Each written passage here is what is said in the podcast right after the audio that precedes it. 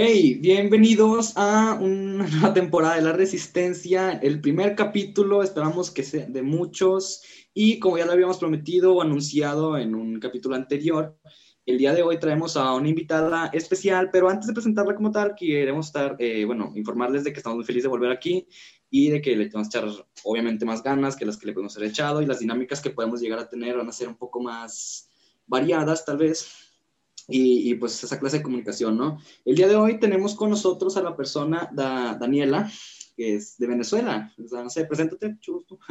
Mm. Hola, hola a todos. Chicos, estoy muy feliz de estar aquí siendo la primera invitada de su segunda temporada. Eso para mí es un honor. Gracias por la invitación. El honor es nuestro, de hecho. Sí, este, sí la, encuentran como Daniela, Daniela lo sabe y por lo que tengo entendido, ella es eh, directora de la página Culturizando como tal, por lo que, pues bueno, al, por lo menos con nosotros, este pequeño canal de la resistencia es como que juntar dos grandes niveles y pues como obviamente hemos comentado, estamos muy emocionados y la misma vez nerviosos, ya que no tenemos tanta experiencia como, como tú, no sé. Eh, eh, ¿Podrías contarnos algo sobre ti? Bueno, les cuento. Eh, obviamente, cuando yo empecé también me ponía muy nerviosa, sobre todo porque Culturizando arrancó hace 10 años. hace 10 años en medio digital es como, son como años de perro, es mucho tiempo porque mantenerse en este medio es difícil. Eh, y comenzamos como una cuenta de Twitter. Eh, una cuenta, o sea, el objetivo de nosotros era utilizar el Twitter, que en ese momento eran solo 140 eh, caracteres, era muy breve, no se podía escribir mucho, y queríamos probar que si escribiendo tips, datos curiosos, cosas de cultura general, eh, a la gente le podía gustar, porque en ese momento, sobre todo en Venezuela, que yo soy venezolana y culturizando nació en Venezuela, el Twitter era una herramienta más que todo o para las noticias de política o para los chistes. Mm. Eh, no había como ninguna otra alternativa. Mi socio y yo, que somos los fundadores de Culturizando, pensamos, bueno, vamos a probar qué pasa si empezamos a poner datos curiosos de historia, de arte, de ciencia, a ver qué ocurre. Resulta que gustó muchísimo, fue un furor. Eh, en muy poco tiempo habíamos ganado muchísimos seguidores y la gente comenzó a pedir más información. La gente se quedaba con las ganas de leer más. Entonces nos decían, yo, claro, eran 140 caracteres nada más, entonces decía, pero yo quiero saber más de eso. Y dijimos, bueno, vamos a crear la página web, que en principio era un blog. Muy sencillo, muy básico, y yo escribía todo. Mi socio programaba, hacía los diseños y yo escribía todos los contenidos pasé como cinco o seis años escribiendo todos los contenidos de Culturizando, hasta que poco a poco fuimos creciendo cada vez más y formando un equipo y hoy en día ya tenemos un equipo de redactores, diseñadores, community manager. Ha sido un trabajo fuerte, de, un trabajo de hormiguita, pero se puede, o sea, estamos viendo los resultados ahora, hemos podido mantenernos y ahorita estamos en todas las redes sociales, en las principales, y tenemos una comunidad de más de 8 millones de seguidores entre todas nuestras redes. O sea que de esos nervios de la primera vez, de cada vez que a mí me entrevistaban las primeras veces o que yo quería contactar a alguien para entrevistarlo y yo me asustaba muchísimo porque decía, no me, no, no me van a hacer caso porque es que no me conocen. Eso pasa, muchachos. Es cuestión de, de, tener constancia y si ustedes creen en esto y les gusta y lo aman, y les apasiona, trabajen enfocados en esto, aunque les digan lo que sea. Y probablemente se van a comer muchas verdes antes de comerse mm. las maduras, como dice el dicho, pero es un trabajo muy gratificante, sobre todo cuando es lo que te apasiona.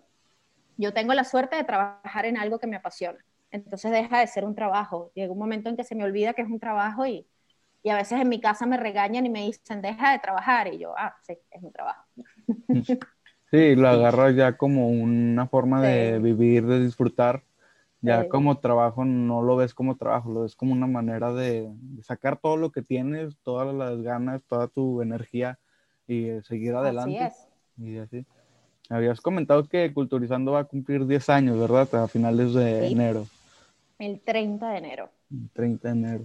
¿Y cómo fue, cómo, cómo surgió la idea de, de crearlo? O sea, ¿Cómo empezó todo? ¿Cuál fue la semillita?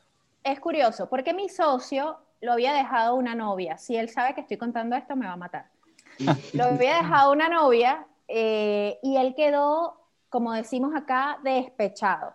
No sé cómo lo dicen en México, pero ustedes allá son expertos en eso del, del despecho y de sufrirlo y de vivirlo. Bueno, él estaba despechado y tenía una cuenta en Twitter que él la convirtió en una cuenta de frases, frases célebres, frases de otras personas. Y mm. él a través de las frases fue drenando ese dolor de ese corazón roto y fue ganando seguidores.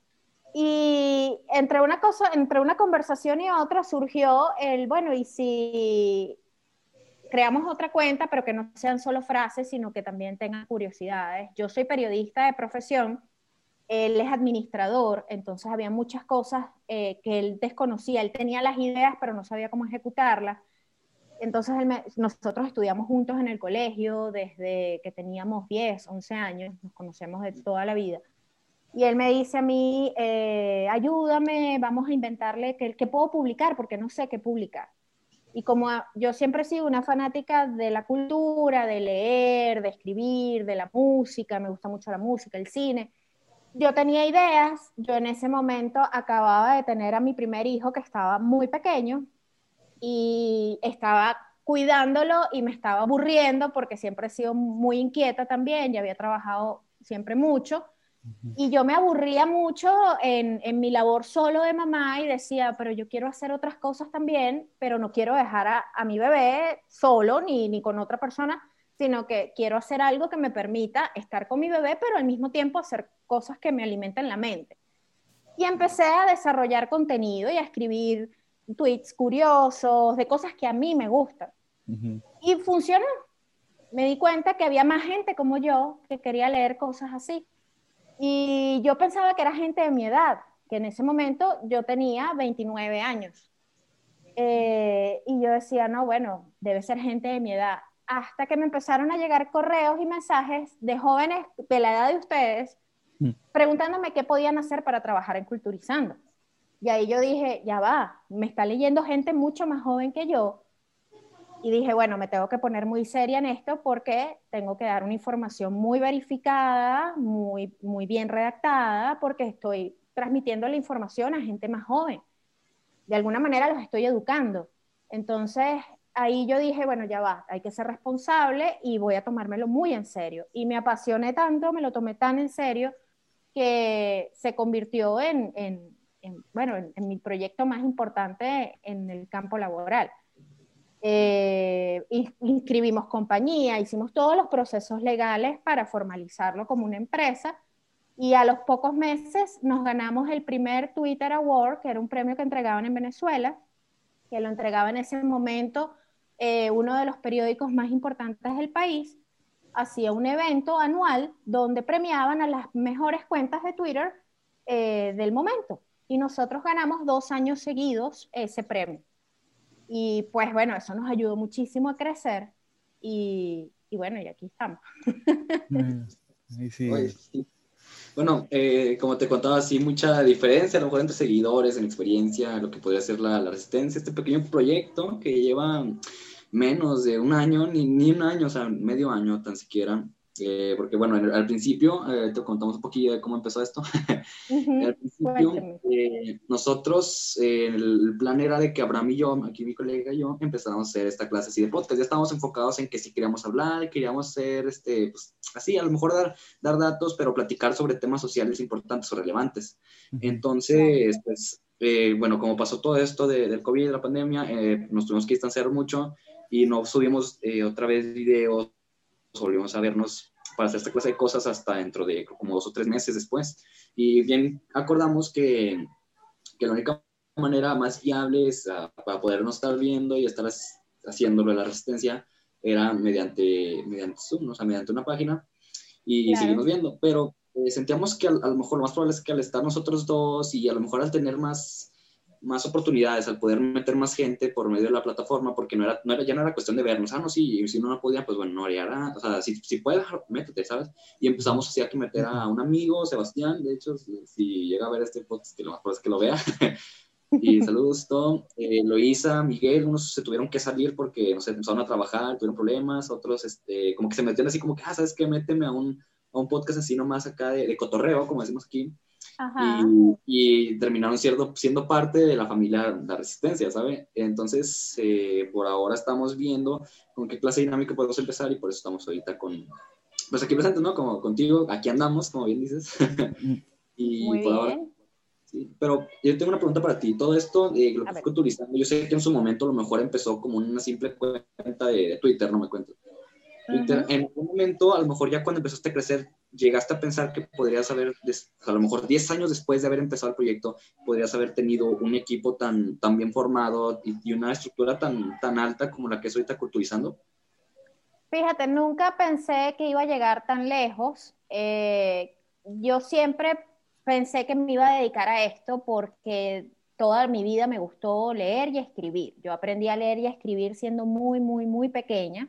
De hecho, en mi familia lo cuentan como una anécdota que yo era muy pequeña y ya leía y escribía. Para mí eran unas herramientas muy importantes para eh, comunicarme porque siempre sufrí de miedo escénico. Eh, a mí me costaba mucho hablar en público, me costaba mucho exponer en el colegio, por ejemplo, sentía que me asfixiaba. Y para mí una herramienta de comunicarme, de comunicación era la escritura. Y siempre me gustó mucho leer porque siempre tuve mucha imaginación y yo era muy pequeña entre muchos adultos, entonces estaba como muy solita y los libros y los cuentos, todo esto se volvió una compañía.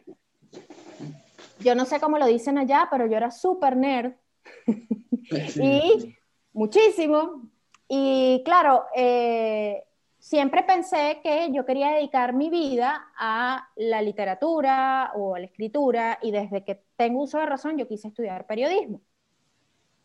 Pero nunca me imaginé que esos primeros tweets que yo empecé a redactar o esos primeros contenidos que empecé a armar para aquella pequeña paginita web que además yo ni siquiera entendía muy bien cómo funcionaba porque en Venezuela Twitter en el año 2011 eh, todavía era muy reciente aquí en Venezuela todo siempre llega un poco más tarde que el resto del mundo, sobre todo ahora. Eh, entonces, yo, eso fue dándome golpes, ¿no? Ensayo y error, yo, ¿cómo funciona esto? Yo no era muy tecnológica tampoco.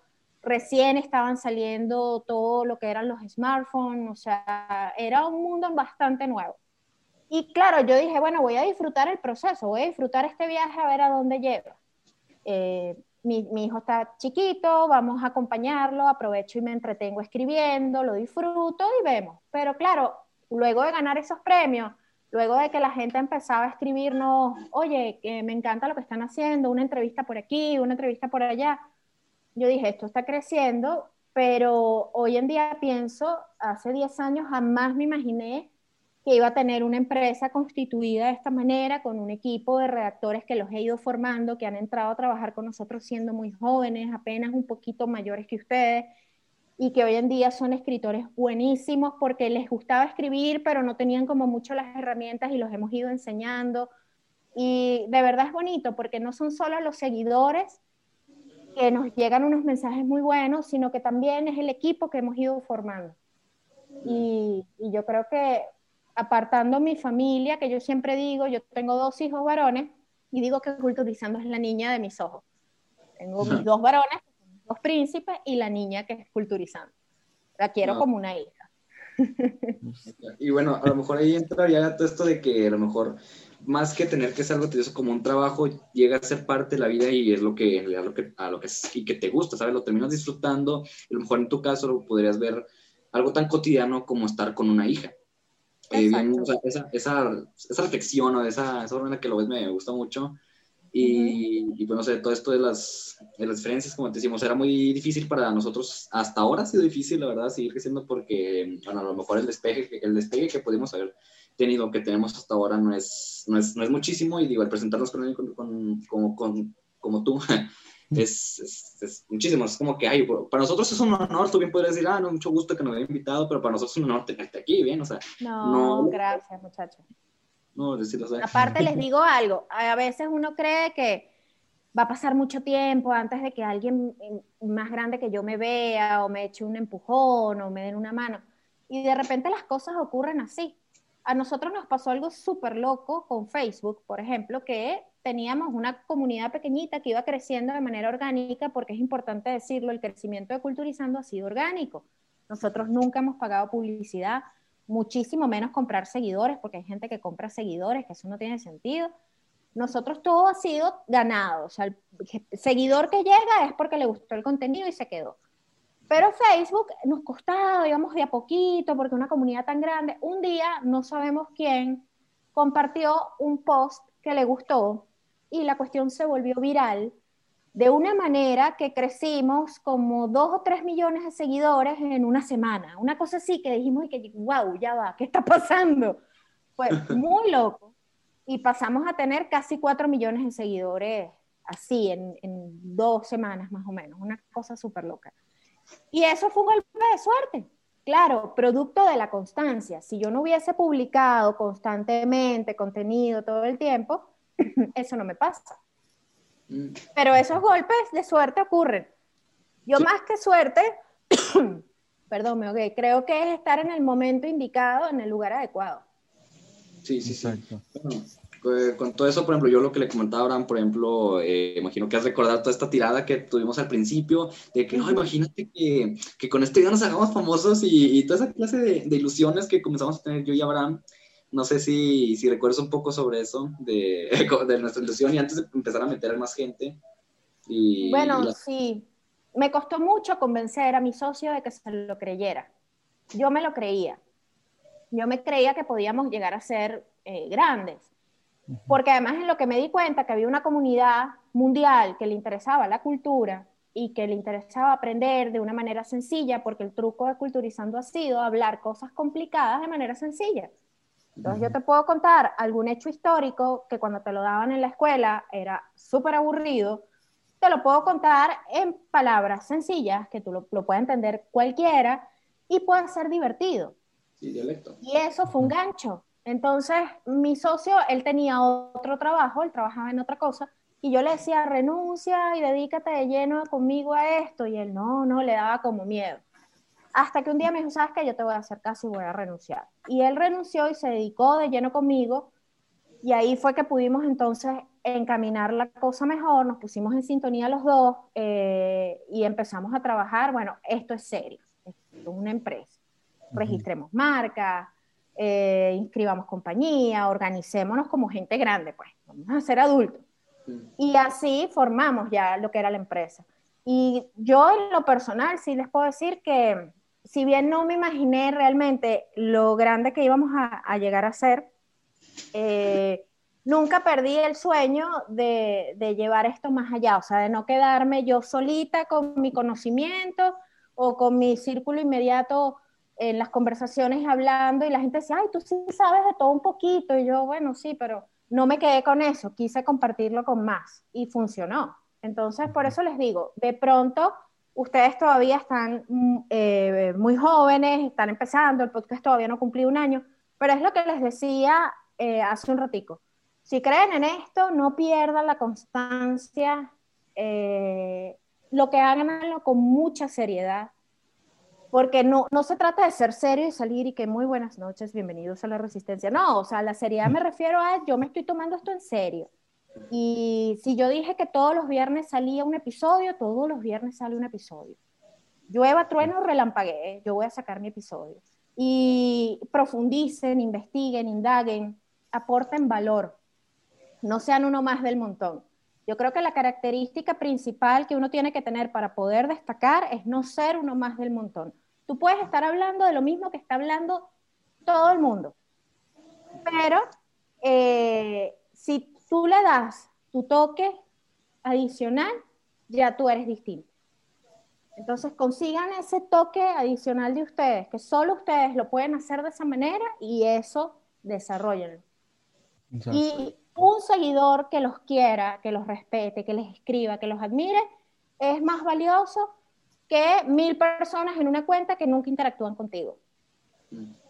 Pues de hecho, mucho de, bueno, hubo un, episodio que, grabamos que fue que hablamos sobre las sectas, las que hay, y usé una de sus publicaciones para basarme en el, en el tema, pues.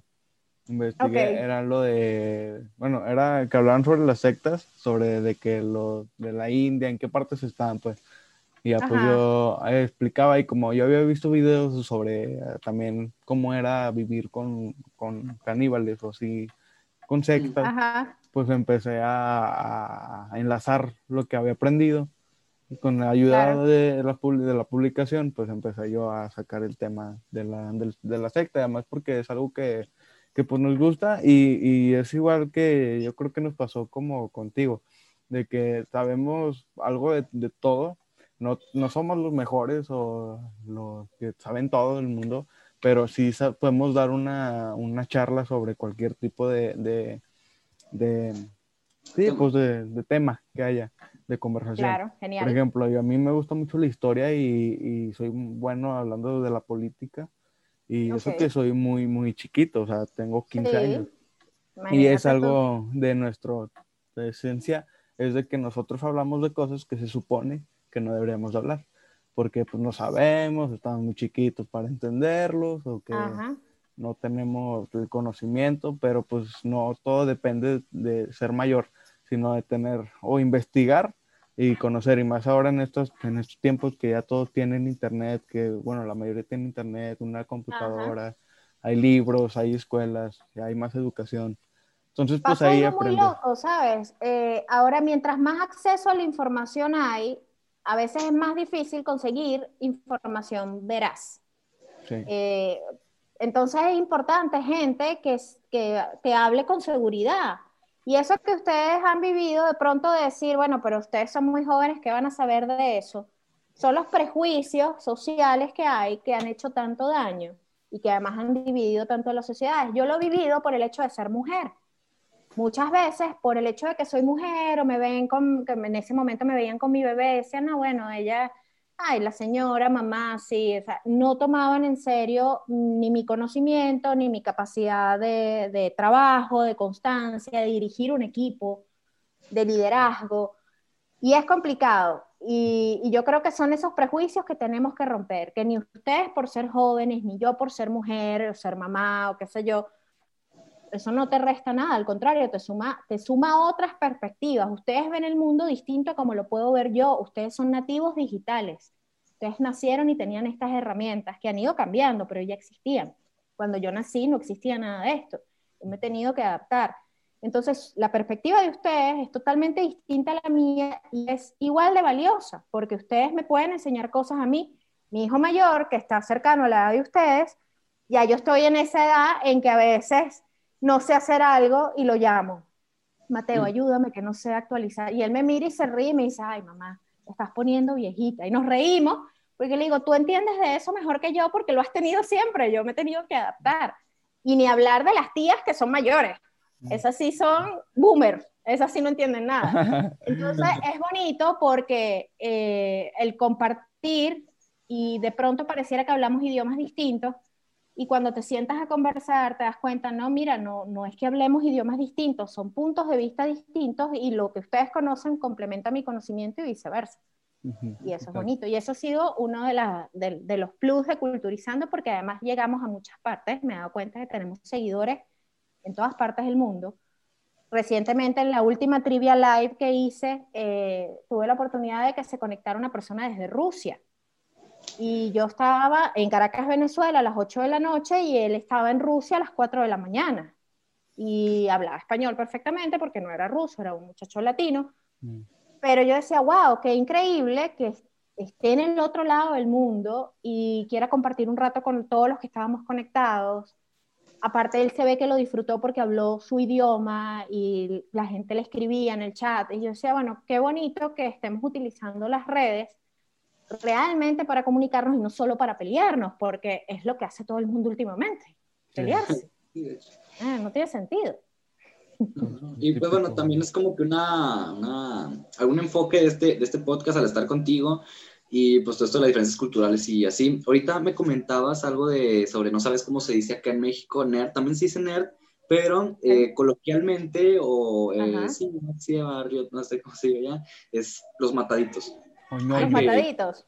Aquí serían los ñoños. Los ñoños. sí. también. Aquí, es ñoño. Allá también se usa ñoño. Sí, pero es más usar el término de matadito. Eh, me encanta matadito. A ver, pues les voy a preguntar algo, porque esto me pasó en una trivia live y la gente empezó a comentarme cómo, decían cómo se decía en sus países. En Venezuela, a la gente que hace trampa en un examen en el colegio, que se anota en un papelito la respuesta, a ese papelito o en la mano o en la pierna, a eso se le dice chuleta. ¿Cómo se le dice en México? bueno, es que hay varias maneras, pero la más conocida es el acordeón. Acordeón. El acordeón. El acordeón. Tú no te imaginas cómo varía eso por toda Latinoamérica. Oh, eh, hay países donde les dicen eh, el machete y aquí en Venezuela machete es más bien una obscenidad, es una grosería, es como una vulgaridad. Entonces fue muy chistoso porque la gente en esa oportunidad en el live empezó a comentar, en mi país se le dice machete, en el mío se le dice no sé qué, aquí chuleta, y ahora tú me dices que en México es el acordeón. Ok, está bien. Acá el machete es un cuchillo que se utiliza para cortar madera o carne. Exacto. Aquí también, pero lo usan con una doble connotación y es una vulgaridad. Entonces, eh, si tú estás en un examen y le dices a alguien, pásame el machete, es una grosería, eso no lo puedes decir. Eh, y entonces nos reíamos todos ese día haciendo ese live porque nos dimos cuenta que, que de verdad el idioma, además el español es tan rico que es impresionante cómo una palabra puede variar en todas las culturas y significar cosas distintas. Hay que tener cuidado a donde uno va y yo creo que lo primero que uno tiene que tener es la lista de palabras prohibidas para no pasar pena. Sí, pero por ejemplo, si la pregunta fuese enfocada, eh, aquí, ahorita hay un comentado, no sé si se diga ahí, pero eh, si, si, se dice así en, donde eres, una disculpa, pero aquí concha, concha se conoce como un pan es un pan, o sea, dices, me estoy comiendo una concha. Y en otros lugares se escuchan decir eso y, por Dios, es como que hay. yo, lo dije, yo lo dije en un live en Venezuela, cuando tú pones una pregunta que tiene trampa, cuando tú dices eso, eso tiene una pregunta capciosa, tú dices eso es una concha de mango, que es resbaladiza, que es, bueno, yo le dije a una señora argentina, haciéndole el, el live, que la pregunta era una concha de mango. Y yo sí vi que la señora puso los ojos así y yo no entendía por qué estaba con esa cara de horror y la gente me empezó a escribir en el chat, no le digas concha a una argentina. Y yo, ay Dios mío, qué pena, porque allá es una vulgaridad. Entonces, bueno, pedí disculpas, nos reímos, no sé qué, y desde ese momento que ya no digo concha de mango, sino cáscara de mango, para que nadie se ofenda. Mm. Sí, lo que sea que Pero, no sé, algo, yo sé que a, lo mejor mundialmente en todo, eh, la hispana y todo esto, eh, sé que, y si ha habido no nomás a nosotros, a mucha otra gente, la palabra güey como tal. Eh, yo sé que en otras partes se les dicen, no sé qué pana, no sé, pero aquí siempre nos han preguntado, güey, ¿qué significa? Y pues no sé si, si, si haya esa clase de, de, palabra que se puede usar con todo, porque aquí la usamos con todo, para, para, para referirnos a alguien, a algo, a una cosa, a, a que te hicieron güey o, Mira, vaina. Yo creo que hay dos. Una que es grosería, que bueno, te la voy a decir igual, y vaina, que vaina se puede usar tanto para cosas positivas como para cosas negativas. Mm. Por ejemplo, ¿qué vaina? Es como, ¿qué problema? Eh, eh, pásame esa vaina que está ahí. O sea, vaina es como un sustituto a todo. Eh, tal vaina, o lo usas para sustituir cualquier cosa, vaina es una. Y el coño, que es una grosería, pero es muy utilizada en Venezuela y puede ser desde gratificante, que tú dices, coño, como que alegría, hasta coño, para insultar a alguien. Venezuela está lleno, lleno de palabras así que pueden ir desde, en una, una misma palabra puede ser utilizada tanto para cosas buenas como para cosas malas, todo va a depender de la entonación y del resto de la frase. Y ahí tú vas a saber si lo que te están diciendo es bueno o malo. Aquí, es como la madre. por ejemplo, aquí. Es como la madre, tal cual. Decimos de que no, de que chinga tu madre. Y es de que, o sea, estás mandando a una persona, es una grosería. O por ejemplo, le puede decir otra cosa así de que anda hasta la madre. que anda pedo, bueno, anda borracho, pues, anda pues alcoholizado o cosas así. O sea, también está el, el pedo. Aquí es. Pedo. Ajá. por ejemplo, ¿qué pedo? Es como, lo puedes decir de buena onda, de qué, qué onda. O puedes decir de mala onda, así, ¿qué, de qué onda? Bueno, aquí también está una que es arrecho, que en Colombia además tiene una connotación totalmente distinta, también la usan, pero para cosas totalmente distintas. En Venezuela, arrecho puede ser cuando algo es asombrosamente bueno, dices que arrecho. O cuando alguien está furioso, no, está arrecho. O cuando pasó algo eh, que no logras explicar, ¿no? Arrechísimo. Entonces es muy loco, es muy loco. Tienes que estar inmerso en el país para entender o pasar mucho tiempo con unos venezolanos y medio vas entendiendo, ah, ok, esto que está diciendo es bueno, esto no, esto es que no le gustó, porque arrecho es la otra, el otro comodín dentro del hablar es vulgar, o sea, en teoría tú no lo deberías usar en una conversación decente. En Culturizando no lo vas a leer, por ejemplo, pero está dentro de la cotidianidad del venezolano. Mm, pero algo pasa muy curioso aquí con la palabra pedo. en México siempre ha estado como que muy dividido de lo que es el norte y el sur. En el sur, eh, siempre, de hecho, ahí incluso está como que muy dividido todo esto de que nada, en el sur que o sea, no tiene edificios y que no sé qué, y en el norte siempre son más acá como de, de regios, o sea, así se nos conoce, o sea, sombrero, una carne asada, todo esto, y, Ajá. y, ah, acá pedo tiene un significado diferente, o sea, que a lo mejor allá, allá pedo es un, es un gas, un pedo, sale un pedo. Claro, claro. Y, y acá en el norte se utiliza para casi todo eso, estás pedo, qué pedo, este, o sea, cualquier cosilla, si le dices así, incluso aquí mismo en México, o sea... O sea, en el mismo país puede tener significados distintos. Sí. Incluso, y, o sea, sí, ha habido muchos casos y, yo conozco gente así, porque, o sea, viaja y todo esto, y de que se les ha salido así, de que no, pues qué pedo. Y entonces quedan así como que, ah, mande, o sea, y no. O cuando alguien dice, aquí se utiliza mucho cuando, no sé, que estás hablando con alguien que te gusta, tu quedante, tu amor platónico, como le digan ahí, este, tirando el pedo, ¿sabes? Sí, su crunch, el crunch, así un amigo le dice, este, se me está tirando el pedo. Y pues en, el sur se escucha achis, o sea, es completamente una obscenidad, a lo mejor muy... Claro, claro. que completamente cuadra con eso. Ah, qué genial, qué genial.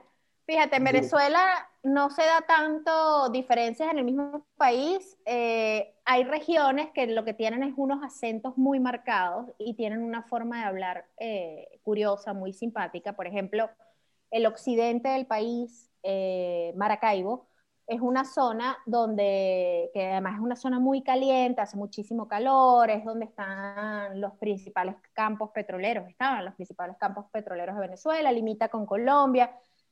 Eh, la geografía es totalmente distinta a Caracas, que es donde estoy yo, y el maracucho habla distinto, bueno, come distinto, tiene un sentido del humor maravilloso porque es una persona que a pesar de las adversidades es muy alegre, y ellos tienen palabras muy simpáticas pero que solo usan ellos, por ejemplo. Eh, ahorita no me viene nada a la mente, pero ellos o sea, están son como muy regionalistas y tienen su, su, manera de hablar, que tú los identificas, tú los oyes y dices, él es maracucho. Y lo mismo pasa con el oriente del país, que también tienen un acento particular. Pero en línea general, el caraqueño, que es donde estoy yo, que es la capital, y que, bueno, como todas las capitales, eh, también hay gente de todas partes, entendemos ambos mundos, pero tenemos como nuestro... Dicen que tenemos acento, yo obviamente no lo identifico, pero creo que sí tenemos acento.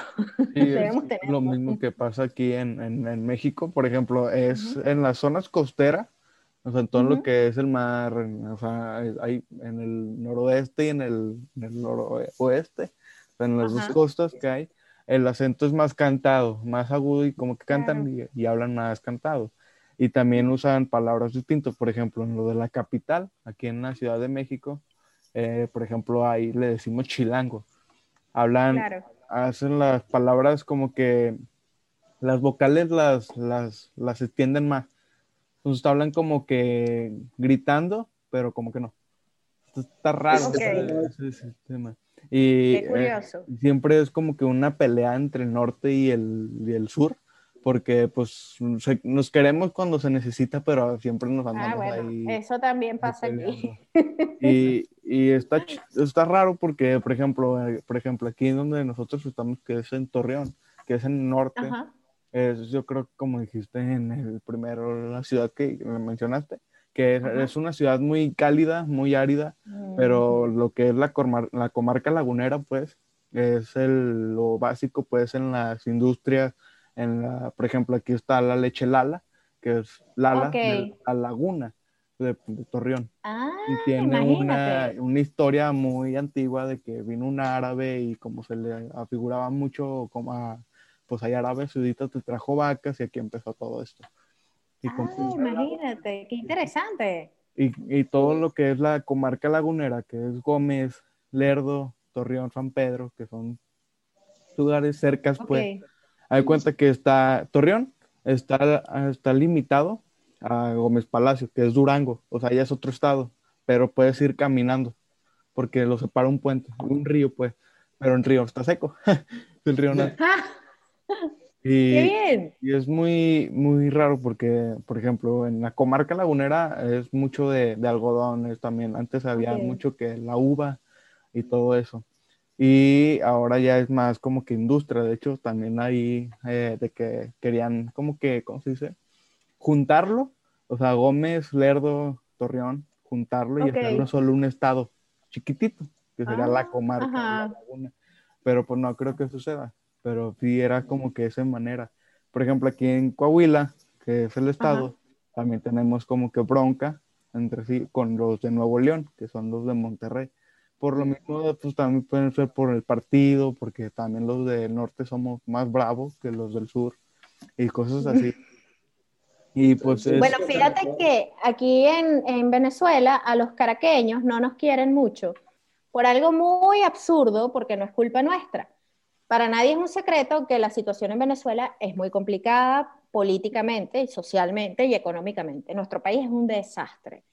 Eh, nuestro gobierno es una locura, yo eso no lo llamaría ni gobierno, eso es un desgobierno.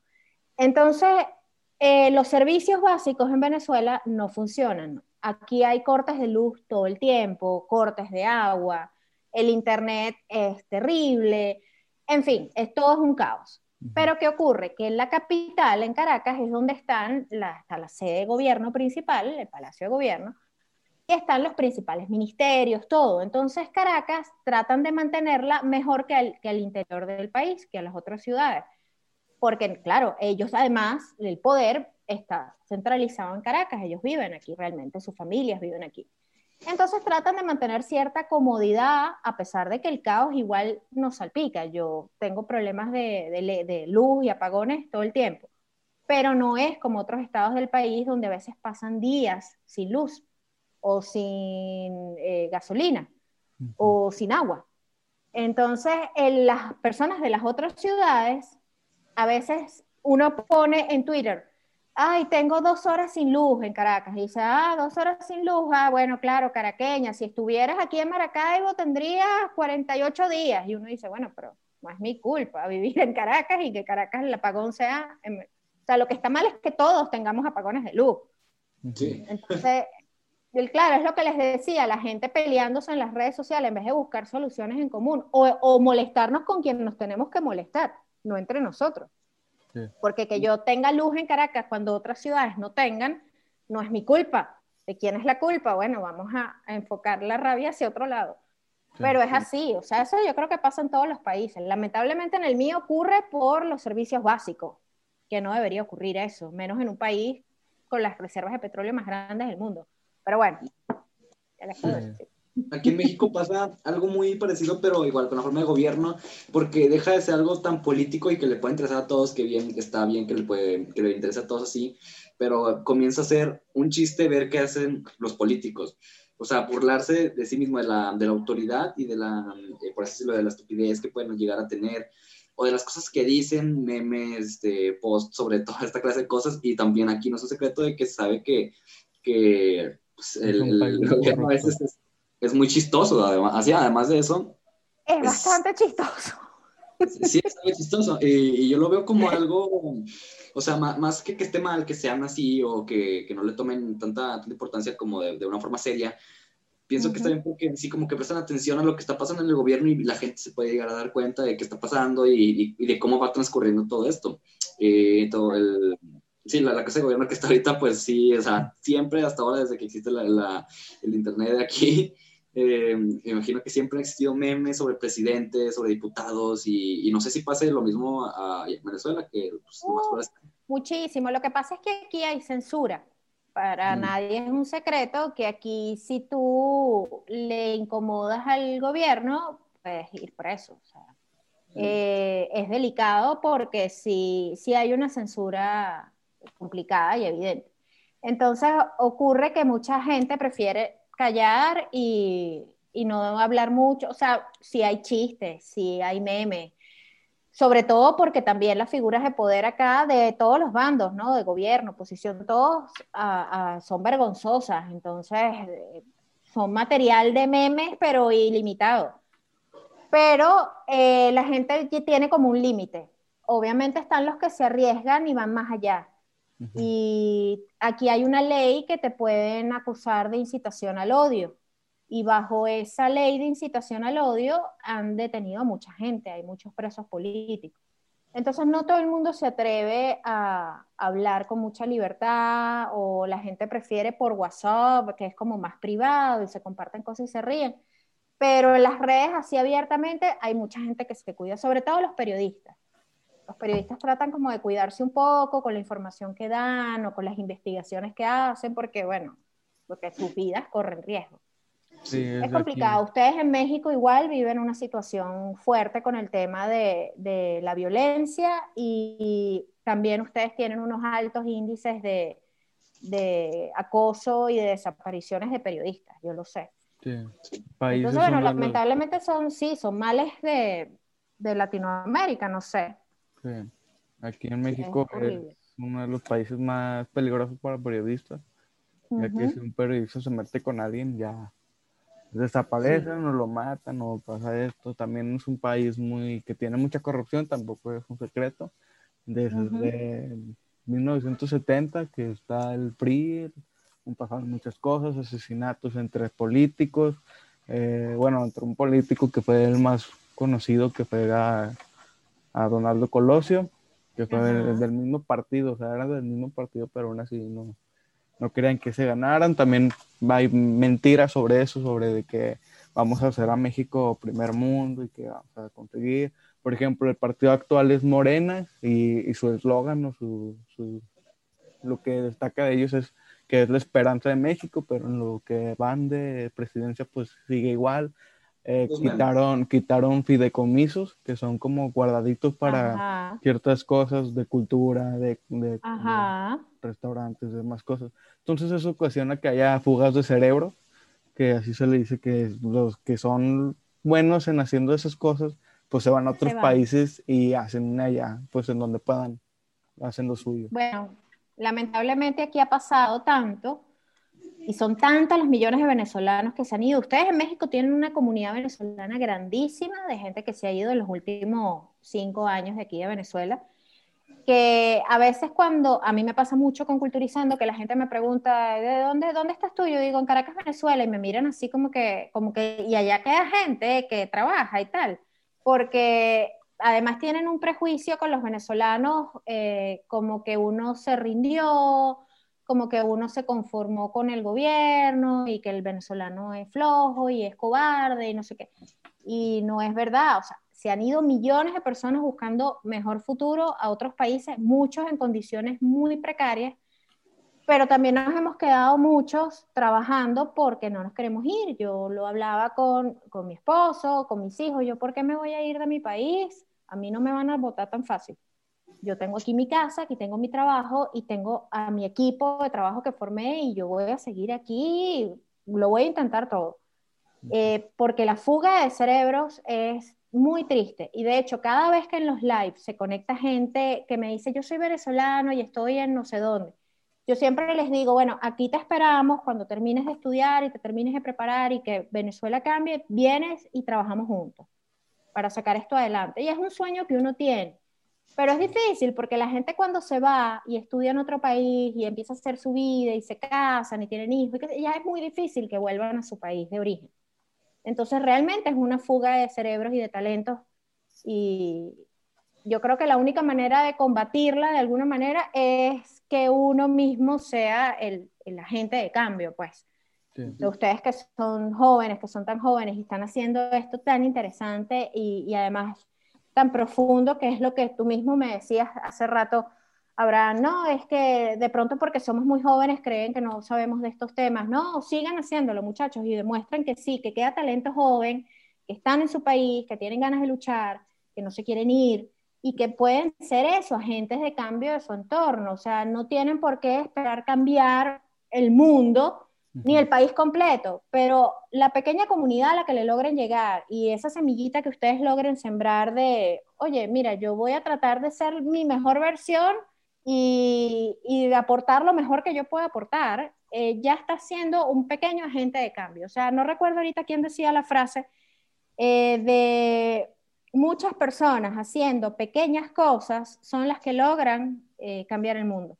O sea, si todos nos enfocamos y cada uno hace lo que le corresponde bien hecho, yo creo que sí podemos mejorar por lo menos nuestros entornos. Sí, sí de hecho es... Bueno, te, te Bienvenido a mi charla TED. no, mentira.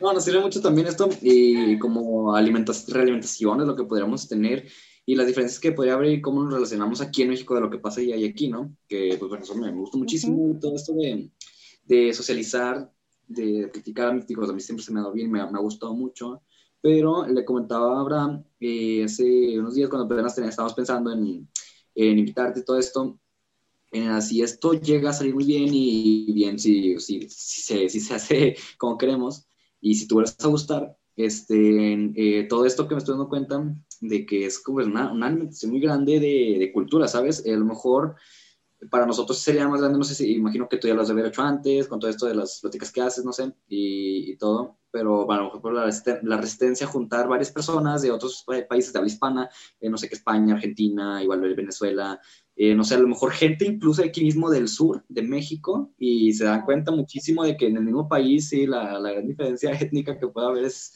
es muchísimo, muy grande. Y, pues sí, no, a lo mejor, no sé, tomarlo como un especial o, o alguna clase de, de, dinámica que pueda haber para, para futuros podcasts.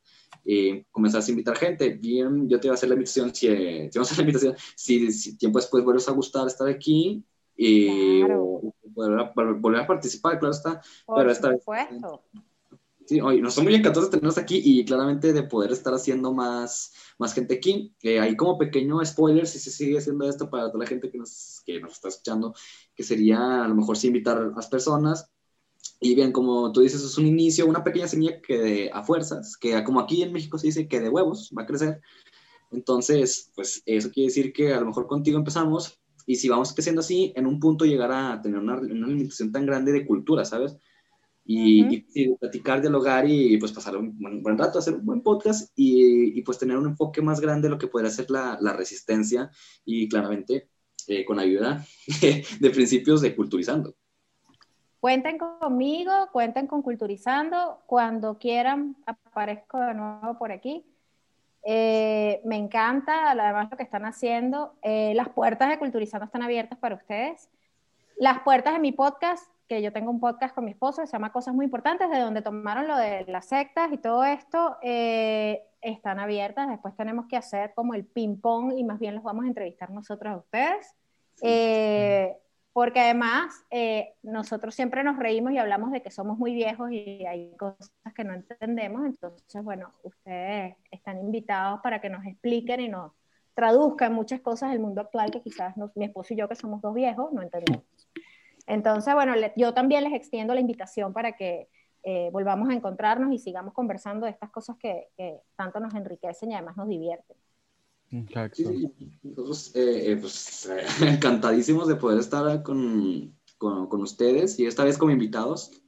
Y pues claro, en futuros por poder volverte a tener aquí presente uh -huh. y por seguir platicando todo esto que bien, no sé cuánto voy a de podcast ahorita. Va ya como... Una hora y diez minutos. Ya tenemos como tres días aquí. yo hablo mucho, perdónenme, yo hablo mucho. Sí, somos ah, hablar demasiado todos. Sí, yo también, pero pues eh, como bien me comentaba así, como que hay que enseñarse a decir qué, sí, cosas, qué cosas no, y pues a veces sí es como que, ah, no, pues dejar hablar a otra persona y todo esto, y como que a lo mejor la autoayuda que al, escucharte a ti, eso, o sea, a mí me sirve muchísimo escuchar a las demás personas cuando hablan, que cómo se refieren, el dialecto, cómo hablan, la lírica, el léxico, todo esto, me, me, gusta muchísimo, muchísimo aprender de esa manera e investigar incluso. Pero eh, no sé ahorita ya cuánto tiempo nos quede para poder seguir grabando. Bueno, eh, si quieren ir despidiéndome, pueden hacerlo. Sí, sí, bueno, em, sí, no nos quedaría mucho tiempo. Sí, Nora. Sí, pues, tenemos un ratillo más. ¿Puedo hacer una última pregunta? Que, claro. Que dijo lo de la, del podcast eh, que tienen ustedes. ¿Cómo es que surgen eh, sus podcasts? O sea, ¿cómo es? O sea, ¿de qué tratan, pues? ¿Cómo? Porque yo he visto que tienen como que varios, nada más como que es uno, son como varios. Mira, todo indica que el 2021, este año, es el año del podcast en Latinoamérica. Nosotros los latinos siempre llegando un poco tarde a las cosas. Mm. Eh, ya el, tema podcast en otras partes del mundo está muy bien posicionado, pero para nuestras tierras y en nuestro idioma está como empezando a explotar ahora. Eh, ¿De dónde surgen los podcasts de Culturizando? Bueno, el primer podcast de Culturizando es el que tengo yo con mi esposo, cosas muy importantes que realmente surge de nuestras conversaciones cotidianas, eh, en los viajes, en los almuerzos, que siempre nos terminábamos riendo y decíamos, esto lo vamos a tener que grabar un día para que nuestros hijos lo escuchen y entiendan muchas cosas que quizás ahora yo no se las puedo explicar porque el grande mío tiene 14, pero el pequeño tiene 4 años. De pronto el grande sí las entiende, pero el pequeño no entiende nada. Entonces deberíamos guardar registro de estas conversaciones para que además ellos los puedan escuchar cuando quieran, porque ahí hablábamos recomendaciones de películas, de libros. Decidimos grabarlas porque estábamos en plena pandemia y estábamos aburridos y encerrados, como todos. Entonces fue, bueno, vamos a empezar a grabar a ver qué pasa. Y grabamos uno que otro episodio y lo disfrutamos tanto que lo empezamos a hacer casi como una catarsis para nosotros. Y decidimos probar y sacarlo en Culturizando a ver qué pasaba. Y resulta que fue gustando. Entonces dijimos, bueno, vamos a hacer una cosa. En paralelo empezamos a informarnos sobre el mundo de los podcasts porque no teníamos idea. O sea, mi esposo es músico y él es productor también musical, entonces él sabe de edición y todo eso. Entonces, claro, los grabamos, él los musicalizaba, los editaba y bueno. Pero no sabíamos realmente cómo era el mundo del podcast, nos fuimos empapando. Yo tengo experiencia en radio, yo he hecho radio por muchos años entonces decía, bueno, esto debe ser más o menos como la radio, y fuimos haciendo, como siempre digo, ensayo y error o ensayo y aprendizaje, ¿no? Como nos dimos cuenta que sí gustaban, o sea, que no nos gustaban solo a nosotros, porque esa es la otra, a veces uno cree esto, nada más me va a gustar a mí, ¿no? Esto no le puede gustar a nadie más. Y de repente te atreves y lo haces y te das cuenta que, epa, no estoy solo en el mundo, hay gente que está disfrutando esto igual que yo. Quizás es un nicho pequeño, pero bueno, no importa, somos tres, cuatro gatos que disfrutamos lo mismo, igual es divertido, vamos a hacerlo. Que decidimos empezar a hacer otros podcasts. Yo dije, voy a hacer lo mismo que hice con Culturizando durante estos 10 años, que fue ir creándole secciones por tema, horrores humanos, que son las cosas, los casos horribles de la vida real, la historia de, que cuenta historia, eh, Hoy Verde es la ecología. Entonces dije, voy a hacer este mismo trabajo de diversificar por tema, pero en podcast, a ver qué pasa. Y empezamos a crear contenido fui buscando personas que supieran, o sea, la clave ha sido conseguir personas que sepan mucho de algo que les apasione y que tengan alguna chispa especial para hablar de eso. Eh, que es lo que les, les decía a ustedes temprano. Ese, ese toque que te hace distinto y que, te, que tú dices, wow, esta persona sabe de lo que está hablando no eran necesariamente personas que llegaron a nosotros, yo tengo un podcast, no, sino simplemente amigos. Yo de repente hablaba con un amigo y le decía, oye, a ti te gusta mucho la historia, las guerras. Y él sí, soy un apasionado de la guerra, pero resulta que él es narrador deportivo. Él no tiene nada que ver con historia. Y yo le dije, ¿por qué no te creas un podcast de guerra? Yo te ayudo y lo sacamos en Culturizando. Y él me dijo, oye, ¿sabes qué? Eso es un sueño que yo tengo engavetado, vamos a hacerlo y lo grabó. Y ahí está Crónicas de Ares, que es el podcast de historia bélica. Lo mismo ocurrió con un colaborador que llegó a Culturizando a decirme, yo escribo sobre historia automotriz. Es mi especialidad, yo sé de carros. Ok, bueno, escribo las columnas en Culturizando. Pero resulta que él me empezó a mandar audios, porque le gusta mucho mandar audios de WhatsApp, y los audios duran como cinco minutos. Hmm. Y en un audio de esos yo lo escucho y le digo, Michelle, ¿tú no quieres grabar un podcast? Digo, chico, porque eso que tú me estás mandando a mí por WhatsApp es un podcast. Y él se reía y me dice, ¿tú crees que sirva? Y ahí nació En el Carro, que es el podcast de historia automotriz. Entonces así fuimos creando y tenemos ya varios. Eh, ahora viene uno de psicología, está cocinándose uno de literatura y uno de arte. Me di cuenta, redescubrí otra área de mi profesión que me apasiona, que es la producción, que fue en lo que yo trabajé siendo muy joven, y que ahorita estoy pudiendo explorarlo de nuevo, vivirlo de nuevo, más relajada, sin el estrés de lo que era producir en televisión, que es súper estresante eh, y además con la libertad de decidir qué funciona, qué no funciona, este va, este no va. Entonces he ido armando como una grilla completa muy variada de contenidos, eh, como una especie de productora de podcast adicional a Culturizando. Y el plus de nosotros es que no solo te produzco tu podcast y te ayudo con temas técnicos, con tu logo, con tu música original, con todas esas cosas, sino que además te lo saco, te lo difundo a través de Culturizando. Entonces nuestros podcasts salen en todas las plataformas de podcast, Spotify, Apple, todas, pero además se difunden a través de Culturizando. Entonces ahí hay un músculo de promoción que de pronto no tiene una persona independiente, por ejemplo. Entonces ha sido bonito y estoy trabajando muy fuerte en esto porque tengo mucha fe en que todos estos contenidos que estamos haciendo en podcast eh, gusten, tanto como me gustan a mí. Y, y bueno, y vamos a ver qué pasa este año con eso. Es difícil monetizar, eso sí. Ganar con los podcasts no es fácil.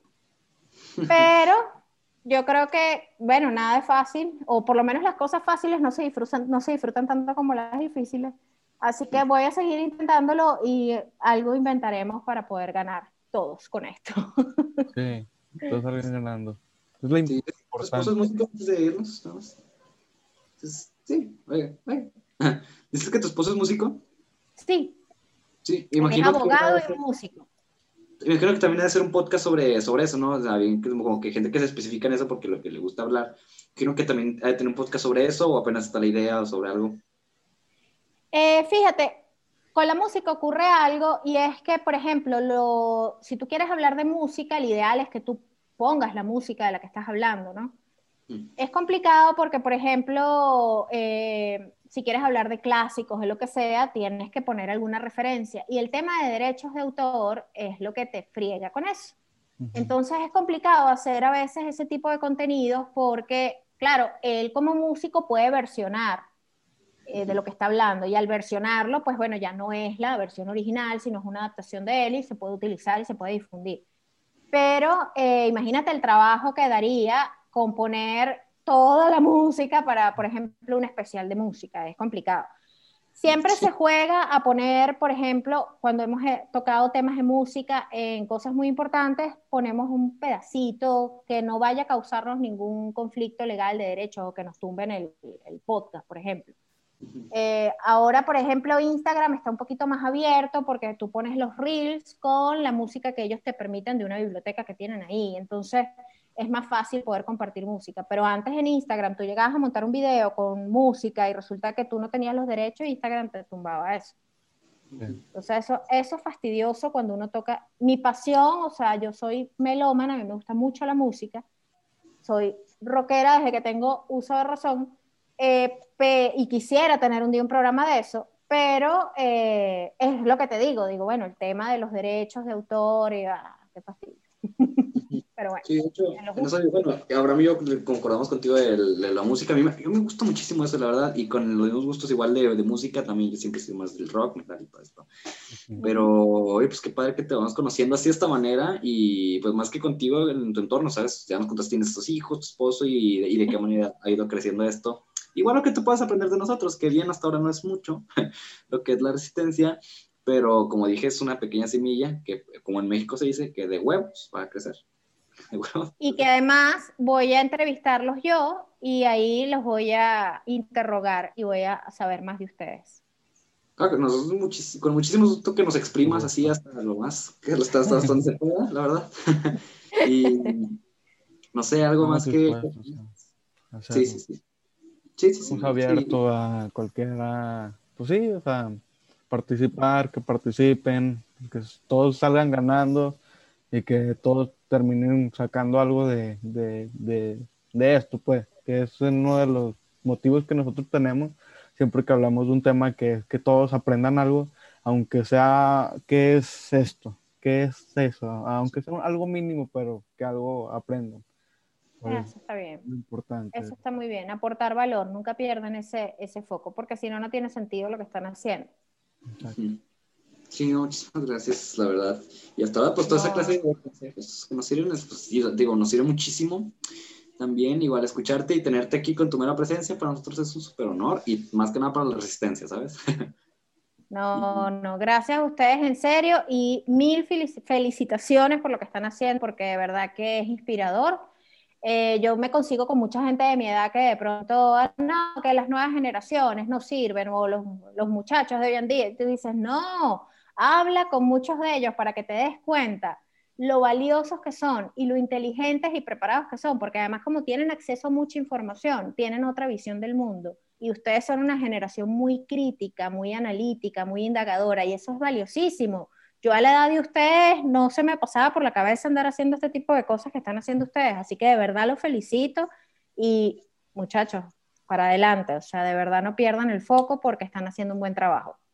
Muchas gracias. Muchas, muchísimas gracias, la verdad. Y pues ya sin nada más que, que aportar, a lo mejor guardo para podcast futuros. no sé.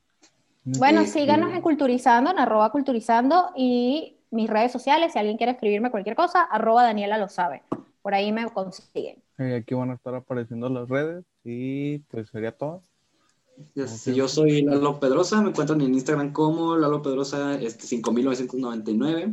Yo soy Abraham Martínez, estoy como el Marty23.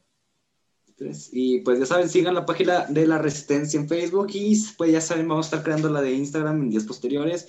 Y ya escucharon eh, la página de Culturizando, aquí también vamos a estar poniendo las, los links abajo y las redes para que puedan estarse dando ahí la vuelta por si no los conocían. Y pues bueno, nos vemos en un siguiente podcast. Muchas gracias por haber estado aquí, la verdad. Y, y pues nada, espero, esperamos volvernos a ver después. Si es aquí o en el tuyo, no sé, nosotros encantadísimos, la verdad.